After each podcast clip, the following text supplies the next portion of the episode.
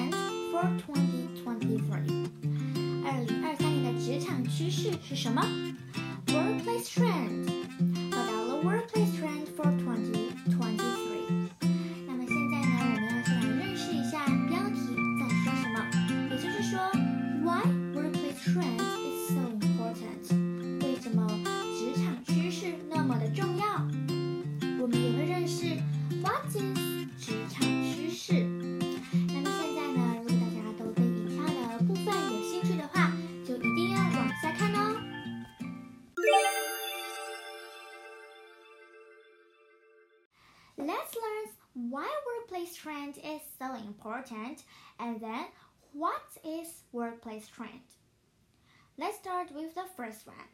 为什么工作趋势如此重要呢？假如啊，我们的国家要强大，if Taiwan 台湾要强大，什么东西非常重要呢？It's 国家的经济，国家的经济要好，台湾的人民呢才能吃得饱穿得暖， 台湾呢才可以执行教育，小朋友呢才可以学习。The workplace trend is very important. The second one, let's learn what is workplace trend. 一些工作的趋势呢，例如弹性上班文化啊，或者是员工福利等等。And every year we will have a different workplace trend. 所以呢，弹性上班文化或者是员工福利都是属于工作趋势，而每一年都会有不同的工作趋势。2022 have their workplace trend, and then 2023 have another workplace trend. 那么今天的文章，我们就是要来认识二零二三年的职场趋势。What are the workplace trend for 2023? Let's start with some word. 我们来认识三个重要的单词吧。The first one is recession. Recession， 经济的退化期。Recession, R-E-C-E-S-S-I-O-N，是指经济退化期。Many people lost their job during the recent recession. 很多人呢，在最近的经济退化期中呢，失去了工作。They lost their job. And then the second word，第二个单字是 spark。 Spark 是引起、导致、触发的意思哦。Her fifth grade teacher sparked her interest in history. 她的五年级老师激发了她对历史的兴趣。Spark 是这么拼的哦，S P A R K，它是指引起、导致跟触发的意思。And then the third word and then the last word is evolve. Evolve, E V O L V E，是指逐步发展、逐步演变、逐渐形成，或者是指进化的意思。Her company has evolved from a hobby into a thriving business. 她的公司已经从一个业余爱好发展成为一个蓬勃发展的企业喽。And then we are finished with the word.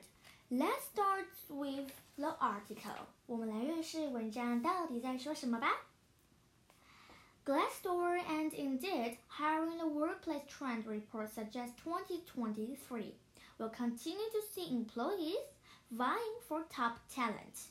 This could mean that workers have the upper hand when demanding higher pay, better benefits, and other perks. There may also be good news for graduates in 2023. A recent survey from the National Association of Colleges and Employers of N or NACE showed plans to hire graduates. Respondents claimed they want to hire 40.7% more 2022 graduates compared to previous years.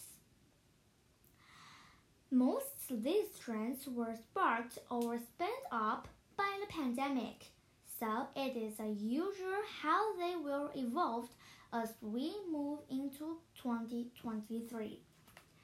那么现在让我们一段一段慢慢来解说吧。The first, Glassdoor and Indeed hiring the workplace trend support. Reports suggest 2023 will continue to see employers vying for top talent.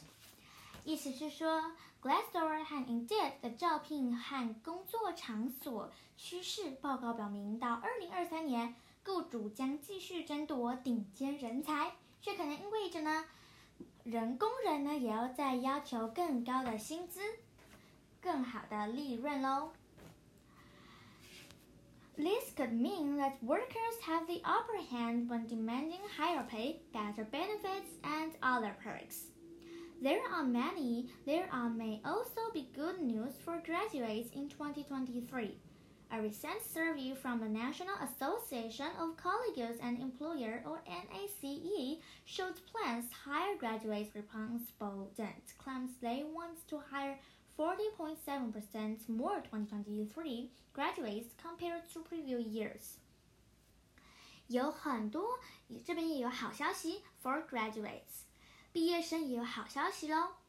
在最近的调查呢，从这个 National Association of Colleges and Employers or NACE，他们说呢，他们想要雇佣回答者，他们想要呢招聘 forty point seven percent more twenty twenty three graduates，比较去以前的。